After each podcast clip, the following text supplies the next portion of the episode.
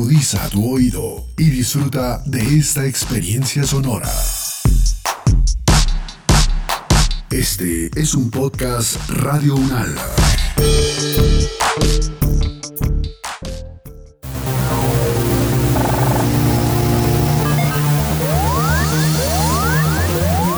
Siete días en el mundo. Estamos en la edición número 45 de Análisis Unal, siete días en el mundo, la selección de las noticias que nos deja la semana del 26 de septiembre al 2 de octubre del año 2021. Empezamos.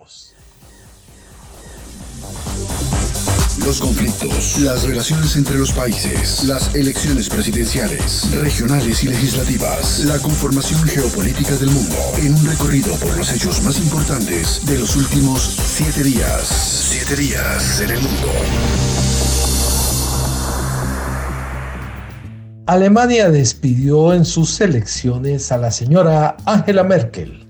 El resultado electoral del pasado domingo en Alemania ha alterado el tablero del país de mayor peso político de Europa.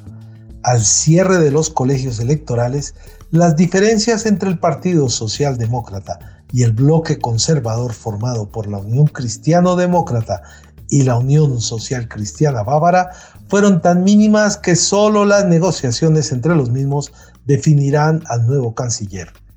En siete días en el mundo nos contactamos con Eduardo Pastrana Huelvas, doctor en Derecho de la Universidad de Leipzig, profesor de la Facultad de Ciencias Políticas y Relaciones Internacionales de la Universidad Javeriana y asesor de la Fundación Konrad Adenauer. Profesor, ¿qué tal si nos explica un poco cómo comprender esa política alemana que realmente se dice que tiene un particular bipartidismo? Porque ningún partido ha sido capaz de gobernar en solitario desde la caída del muro de Berlín y pues ahí están peleando por pequeña cantidad de votos el Partido Conservador, el CDU, como el Partido Socialdemócrata, el SPD.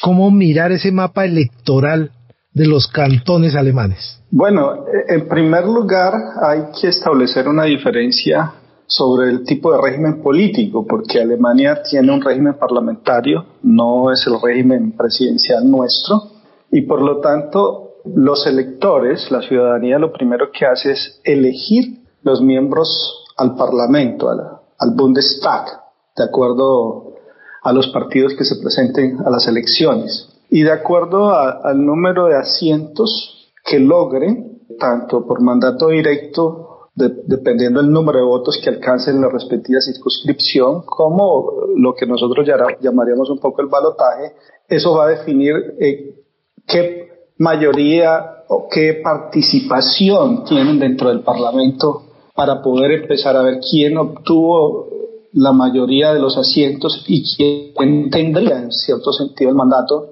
por parte del presidente, o sea, el jefe de Estado, para que empiece a hacer los sondeos para construir un gobierno. Ahora, tú señalas algo. En primer lugar, la reunificación lo que hizo fue extender el régimen político que tenía la República Federal Alemana desde 1949.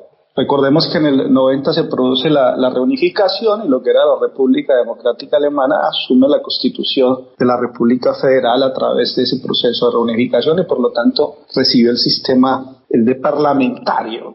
Y se produjeron una serie de fusiones de partidos. Tú señalas algo que es interesante. para el observador de afuera, normalmente han existido dos partidos que aquí se denominan Volksparteien, o sea, partidos del pueblo, partidos populares, por tradición que ha sido la social el Partido Socialdemócrata Alemán, el SPD, y una fusión que hay de la democracia cristiana que es eh, la Unión Social Cristiana y la Unión Democrática Cristiana. Hay una particularidad que la Unión Social es de Baviera, eso es algo muy especial dentro de Alemania, y han sido en parte los partidos hegemónicos, aunque es siempre el partido que más ha estado en el poder por largos periodos. Recordemos que hay tres cancilleres históricos en ese sentido. Konrad Adenauer, que fue el primer canciller, unos 12 años Helmut Kohl, que estuvo 18 años, y ahora Angela Merkel, que tiene 16 eh, años de estar en el poder, con alternancias que se han producido por parte de la socialdemocracia. Y casi siempre han obtenido los suficientes asientos en el Bundestag, es decir, una, un porcentaje de mayoría que puede rondar entre el 35, 36, 38%, en coalición con los partidos menores que ha sido, por ejemplo, el Partido Liberal, el Freie Demokratische Partei, o cuando irrumpen los verdes, los verdes también han, han, sido un partido junior que ha tenido la posibilidad de hacer coaliciones. Y la única vez que estuvieron en el gobierno fue la última vez que los socialdemócratas estuvieron en el poder, en 1998, con el gobierno del canciller Gerhard Schröder. Allí se aliaron con los verdes. Pero desde entonces desde el 2004 encontramos una posición totalmente hegemónica de, de, la democracia cristiana. Lo que pasa es que ahora las distancias son tan pocas y, y, ambos partidos populares o, partidos del pueblo, quienes han sido hegemónicos, no tienen la capacidad ni siquiera de eh, crear coalición con uno de los partidos mayoritarios para tener la mayoría absoluta dentro del Parlamento y poder nombrar al canciller. Entonces tienen que negociar con dos partidos. ¿Qué impacto va a tener este, como este giro después de 16 años al, al tener ya una mayoría de los, socialdemócratas? ¿Qué, ¿Qué representa eso en la práctica para un país como Alemania tradicionalmente conservador? Bueno, en primer lugar no, está, no, no hay seguridad que sean los socialdemócratas los que obtengan el mandato o tengan la capacidad de negociar y aliarse con los dos partidos minoritarios por la situación que se están dando. Si tuvieran un 35 o un 36%, estuvieran en, un escenario mucho más positivo. Incluso en este momento, em, los comentarios que están circulando aquí en Alemania es que puede ser posible que los verdes y los liberales quieran construir la coalición más bien con la democracia cristiana y así los socialdemócratas hayan sacado por encima un punto porcentual, lo que tú acabas de señalar, se quedarían por fuera del gobierno y no tendría eh, participación en él. Entonces la situación es muy compleja. Lo cierto es que 16 años de la señora Merkel en el poder llevó a la, a la democracia cristiana al centro. Y entre otras cosas, eh, lo que se ha consolidado es que hay un centro muy fuerte en Alemania y hay una política social a tal punto que todos estuvieron hablando casi que en un lenguaje muy similar y diferían de, cosas muy pequeñas en torno a cuestiones como el salario mínimo, la renta, los kindergarten, cuestiones, por ejemplo, como cierto tipo de subsidios para las minorías, la cuestión del medio ambiente, la digitalización, y casi que tienen el mismo programa. Y ese, digamos, es uno de los grandes logros de Merkel, que así esté retirándose, está planteando la agenda política y la brújula política Profesor Eduardo Pastrana Huelvas, muchas gracias por estar comunicado con las emisoras de la Universidad Nacional de Colombia desde Alemania. Muchas gracias. Gracias Guillermo, gracias Lizeth, que esté muy bien. Siete días en el Presuntos nexos de Enrique Peña Nieto con el narco, pieza clave en el caso Ayotzinapa. Investigaciones ajenas a las autoridades oficiales claramente indican que el actual gobierno de México protege al expresidente Enrique Peña Nieto, al ejército y a los mandos de la desaparecida Policía Federal y además a los narcotraficantes quienes serían los responsables directos del suceso que conmovió al mundo. El secuestro y la desaparición de 43 estudiantes de la Escuela Normal Rural de Ayotzinapa ocurrida en la noche del 26 de septiembre y la madrugada del 27 del mismo mes, se rememora siete años después. Sobre este tema dialogamos con Gloria Leticia Díaz, comunicadora de la revista Proceso, especialista en derechos humanos, desapariciones y ejecuciones extrajudiciales, premio Walter Reuters de Periodismo 2016, otorgado por el gobierno de Alemania.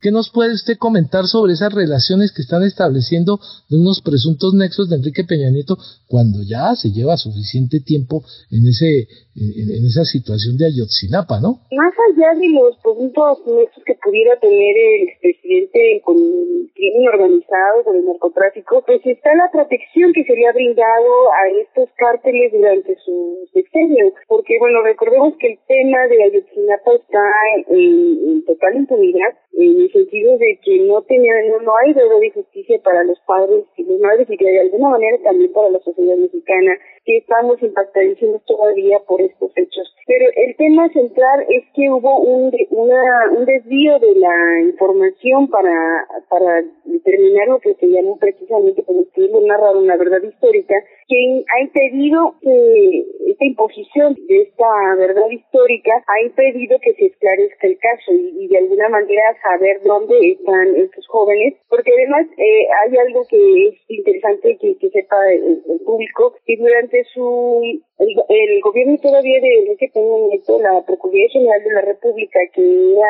el órgano de, de Procuración de Justicia en ese tiempo, eh, pues pertenecía ahora o, o recibía órdenes precisamente del Ejecutivo. Entonces, en un momento dado, cuando se desvía toda esta información de dónde se localizaron a los jóvenes, porque incluso el hecho de que el primero de los restos localizados, el de Alejandro Mora Venancio en, en 2014, en diciembre de 2014, estos restos fueron localizados en un área eh, en el río San Juan y donde hay evidencias de que estos restos fueron sembrados en ese lugar. Entonces, más allá de que pudiera haber o no nexos, eh, la gran responsabilidad de Peña Nieto tiene que ver con esta responsabilidad política del ocultamiento de la información, la idea de cerrar el caso, de, de dejar la, la responsabilidad solamente en, autoridades municipales de Ocula e Iguala, y bueno, eh, olvidarse de que también pudieron haber intervenido en la desaparición por acción u omisión actores del gobierno federal, como es el propio ejército y la policía federal.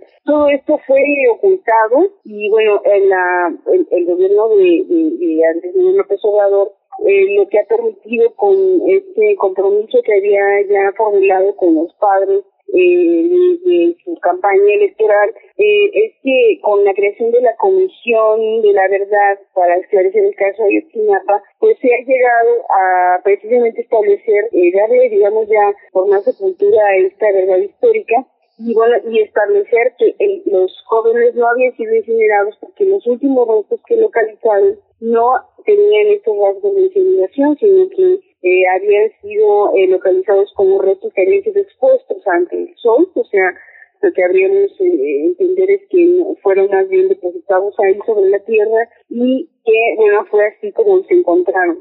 Y de esta manera también desmienten esta verdad. Pero lo cierto es que hasta ahora el gobierno también federal no ha podido establecer una esta vinculación con Peña Nieto y el ocultamiento de la información y mucho menos con el, el crimen organizado, aunque bueno, las sospechas de que existe este vínculo están. El vaivén de las investigaciones es un irrespeto para las familias de los estudiantes y ahora pues que se ha involucrado el expresidente Peña Nieto, ese proceso se puede dilatar aún más.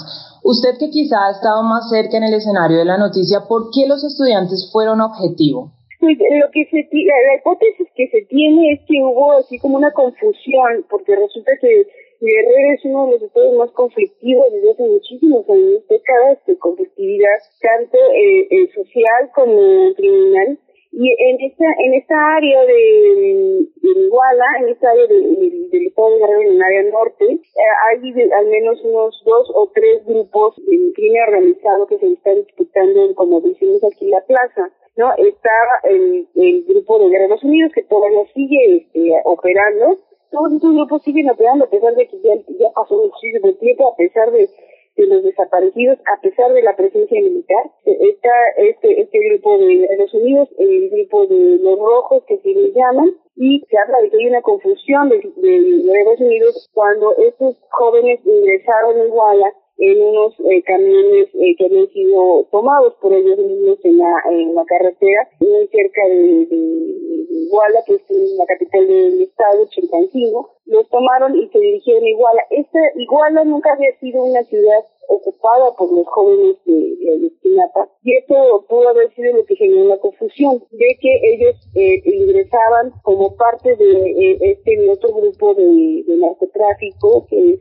los rojos Y ante esa confusión fue que se desarrolló este pacto, ¿no? Y muchas gracias, Gloria Leticia Díaz, comunicadora y periodista de la revista Proceso de México. No, gracias a ustedes. Saber para interpretar. Sigue el escándalo por la licitación fallida del Ministerio de Tecnología de la Información y las Comunicaciones de Colombia. El nombre del ex embajador Francisco Santos salió a relucir esta semana en medio del escándalo relacionado con la licitación del millonario contrato de Mintic con la Unión Temporal Centros Poblados. Santos reveló llamadas con Karen Abudinem para interceder a favor del proveedor estadounidense de servicios de comunicaciones HughesNet en la licitación.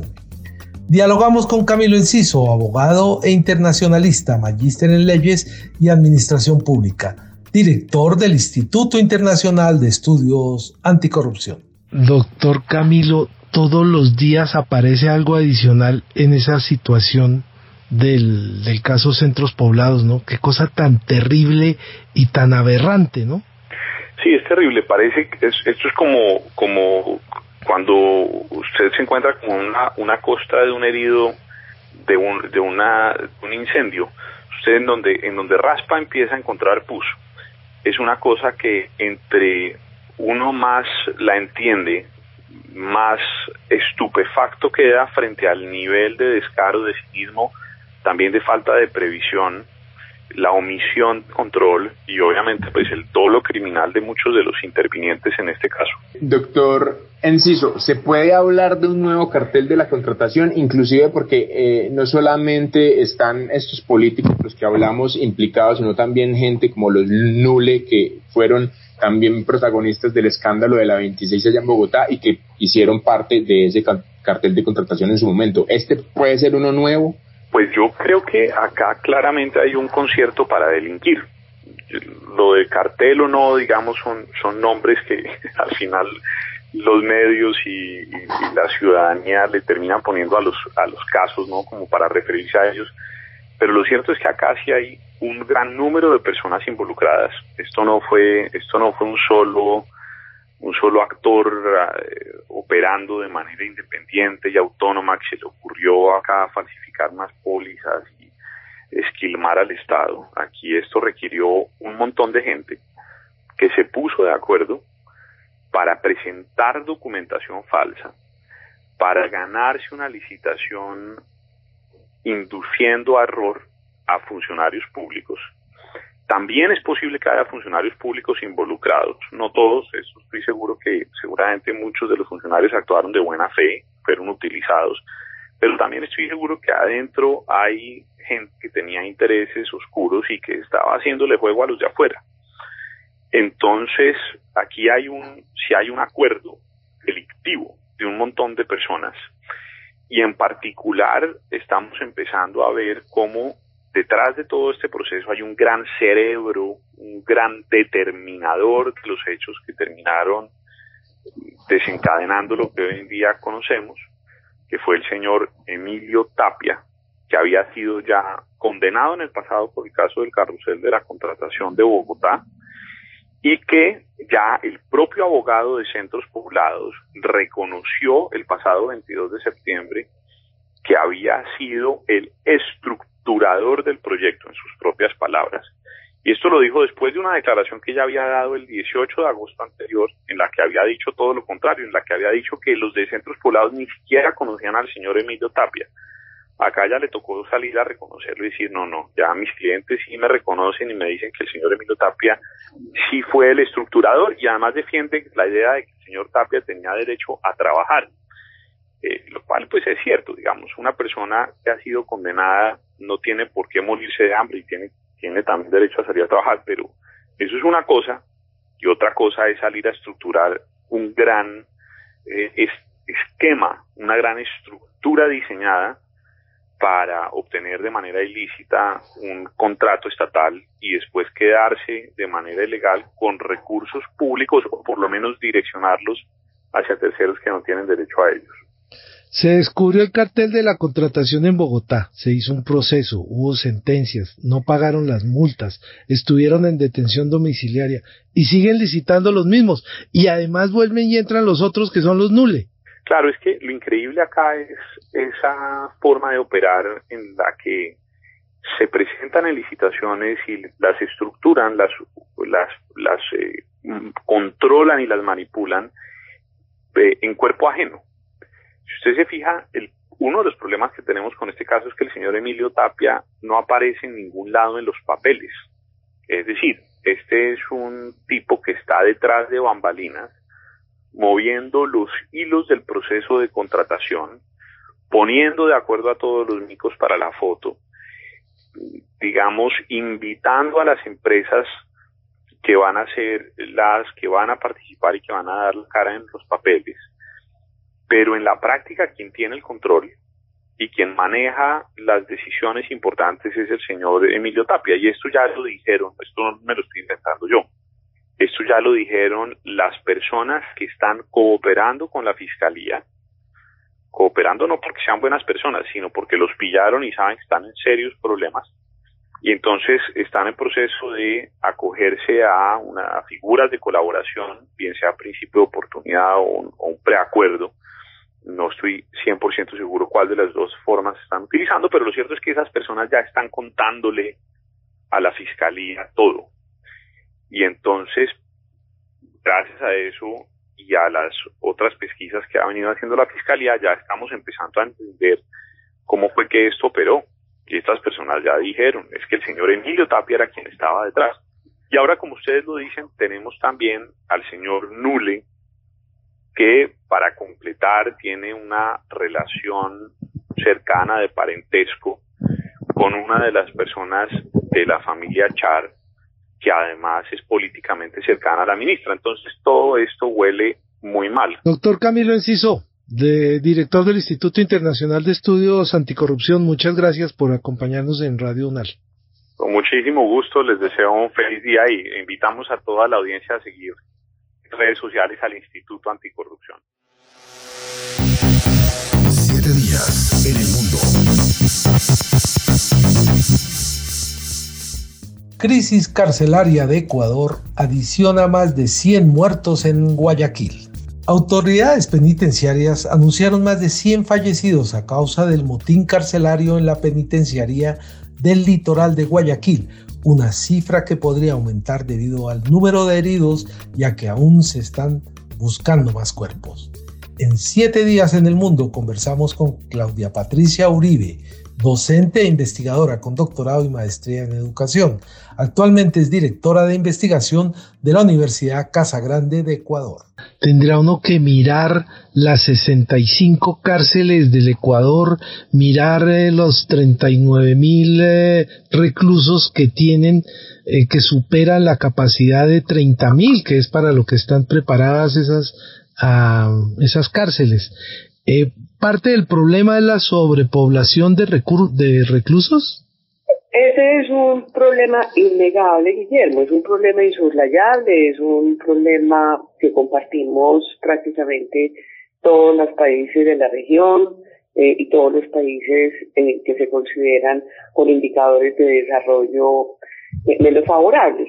No obstante, desde mi perspectiva, en este caso, lo que se ha venido eh, moviendo en las cárceles desde hace ya un, par de años que se eh, exacerbó en febrero pasado que en un, en un acto coordinado entre personas privadas de la libertad de tres centros penitenciarios del país y lo que sucedió este martes, eh, yo creo que merece un análisis de otra naturaleza y que además nos obliga a despojarnos de una venda y es estamos en medio de un enfrentamiento de grupos eh, vinculados al narcotráfico para, desde mi punto de vista. Profesor Uribe, em, se dice que la, la crisis viene inclusive desde el 2010 y que en promedio hay 25 homicidios por año en las cárceles de Ecuador. Y también se dice, los expertos pues por lo menos em,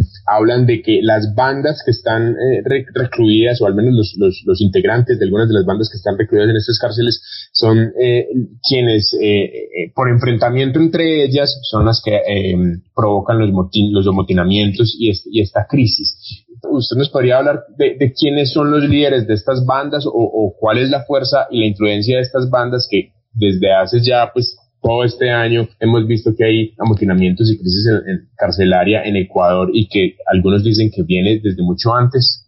Sí, definitivamente el problema delincuencial al interior del sistema carcelario no es algo nuevo, se ha exacerbado en los últimos 10 años, como usted lo ha señalado, y yo me animaría a, pensar que eh, un poco más, estaríamos hablando del 2010, finales de la década de, la primera década de este siglo. Pero yo pensaría que los primeros años tal vez eran eran manifestaciones de, de situaciones muy internas de competencias delincuenciales que ya podían estar hablando como de una primera semilla de estos grandes poderes delictivos. Pero en este último caso yo me referiría completamente a un evento, Guillermo. A mediados del año pasado, en una acción coordinada entre autoridades colombianas y ecuatorianas, se detuvo a un sujeto, en este momento su nombre de pila lamentablemente e irrespetuosamente de mi parte no lo no lo no lo detengo. Mejor mejor no tener mejor no tener esos recuerdos. sí sí sí mejor. sí pero que era conocido con el área de Rasquiña un hombre muy joven entre otras cosas con una presencia muy agradable es joven, digo, para el, para el prontuario delincuencial, entonces fue detenido en Colombia, no sé si en la frontera, creo, creo que no, creo que ya fue como en una, en un centro urbano importante, y fue traído de regreso al país con todo ese prontuario que le menciono, en el que recuerdo que nada más detenciones por asesinatos que han llegado superaban los 10, la docena. Él entró a la cárcel de la Tacunga, que es esta cárcel que está en el centro andino, que tuvo una gran, gran participación en el, en el acto coordinado de febrero, pero pues por cosas que usted y yo no tenemos que entrar a, profundizar demasiado, a pesar de que tenía que permanecer dos decenas de años de detenido, eh, él salió. Y posteriormente, a mediados del año, julio o agosto del año pasado, en medio de la pandemia, él fue asesinado en un centro comercial de la ciudad de Manta. Él era la cabeza del grupo que se denomina Los Choneros y que tienen el control de la, de la movilización de la droga hacia el exterior en todo lo que es la parte andina y Manta es un punto estratégico. Yo le quiero preguntar acerca de cuáles fueron las promesas del actual presidente Guillermo Lazo en campaña y cuál ha sido la postura del gobierno nacional en, estos meses frente a la crisis carcelaria. La postura del, del, presidente Lazo cuando estaba en campaña y al inicio de su gobierno en relación a este tema, que obviamente lo sucedido en febrero lo cogió a él en pleno movimiento electoral eh, tenía que ver primero con una eh, remodelación de las condiciones de las instalaciones carcelarias, con eh, la generación de programas de que, pues, permitan una reinserción sana, entre comillas, con un trabajo en el campo de la justicia para reducir este los tiempos de atención, que es una de las cosas que más contribuyen a la exacerbación tanto del incremento y la permanencia de las personas privadas de la libertad dentro del sistema carcelario y además de las condiciones delincuenciales internas, porque personas que deben ser eh, atendidos sus situaciones, digamos, en el transcurso de, de seis meses, de un año, permanecen eh, muchas veces uno, dos, tres, cuatro años. Lo mismo que sabemos que sucede en todos los lugares. Y cuando ya la sentencia es dictada, pues o han cumplido completamente su condena o lo han cumplido en exceso o lo que queda faltando es muy poco.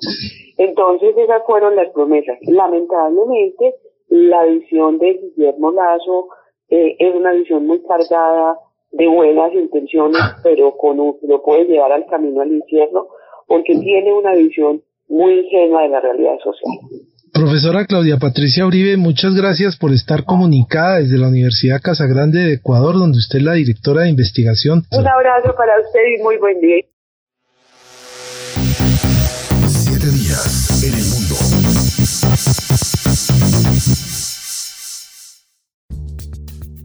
La Tierra se está oscureciendo por el cambio climático.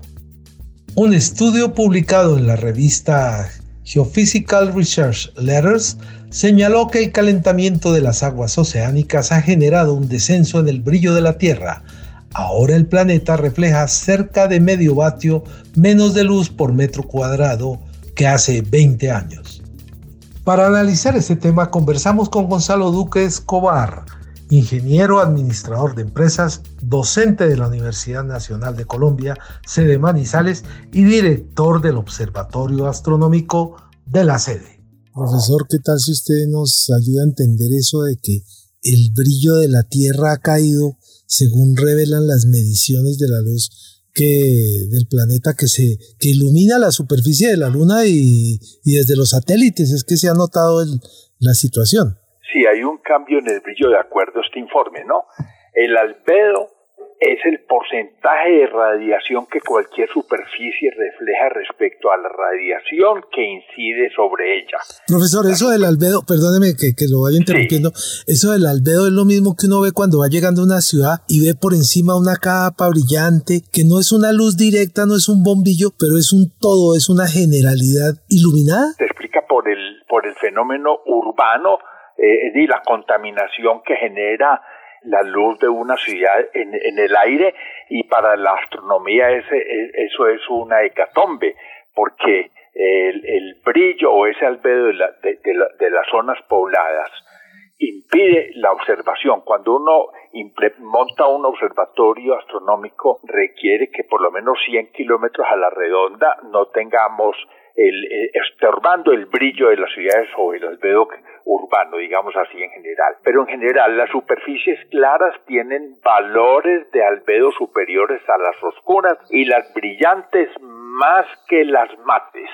Lo que está pasando con la Tierra es que con el cambio climático, entonces hay procesos de evaporación del océano que van a generar unas capas que van a, modificar entonces ese albedo, hacen que la Tierra sea un poco más opaca, si, si lo queremos llamar así.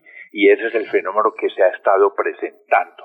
Ahora es bueno también saber que en el caso de la Tierra, la Tierra pues tiene calor interno, eh, así como Júpiter tiene un calor interno y posiblemente la superficie, eh, la temperatura en Júpiter es más importante por lo que hay internamente que por lo que por lo que recibe desde el Sol. En Saturno sí que más.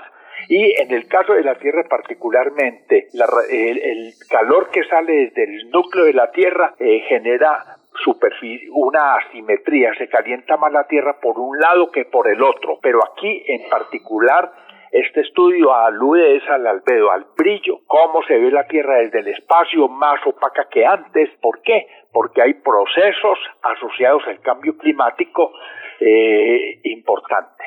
Ahora también es importante, Guillermo, entender que el cambio climático en la Tierra tiene dos componentes. Una, que son los gases efecto invernadero asociados a, los combustibles fósiles y a otros productos eh, de naturaleza antropogénica o antrópica, es decir, asociados a las actividades humanas. Hoy el calentamiento global entonces tiene dos componentes, la antropogénica, pero también la, eh, la mayor actividad solar.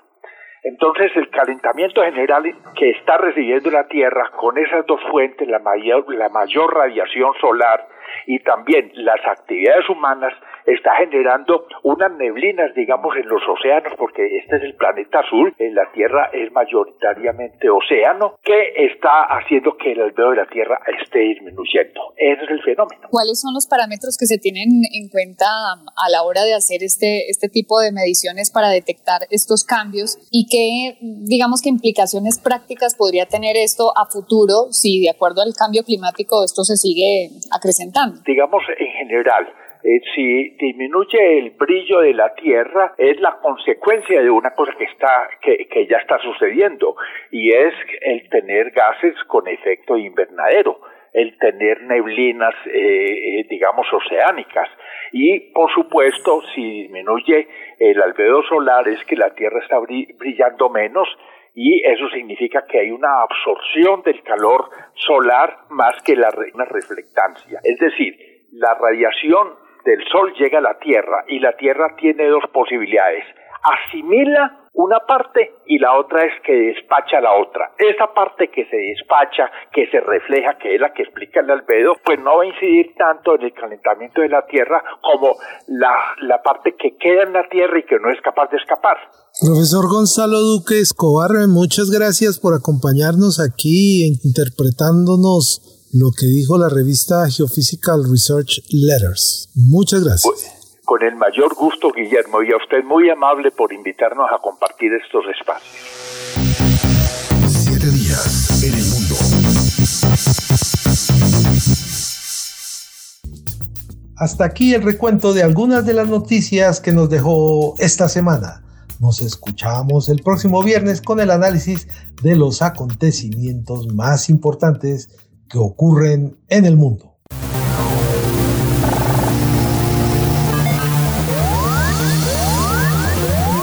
Siete días en el mundo.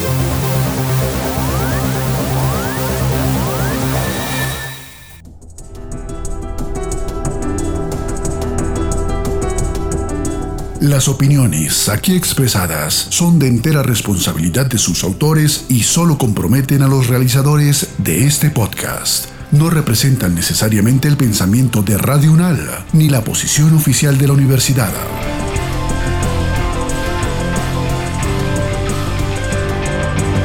Este y otros podcasts en nuestro sitio web podcastradio.unal.edu.co.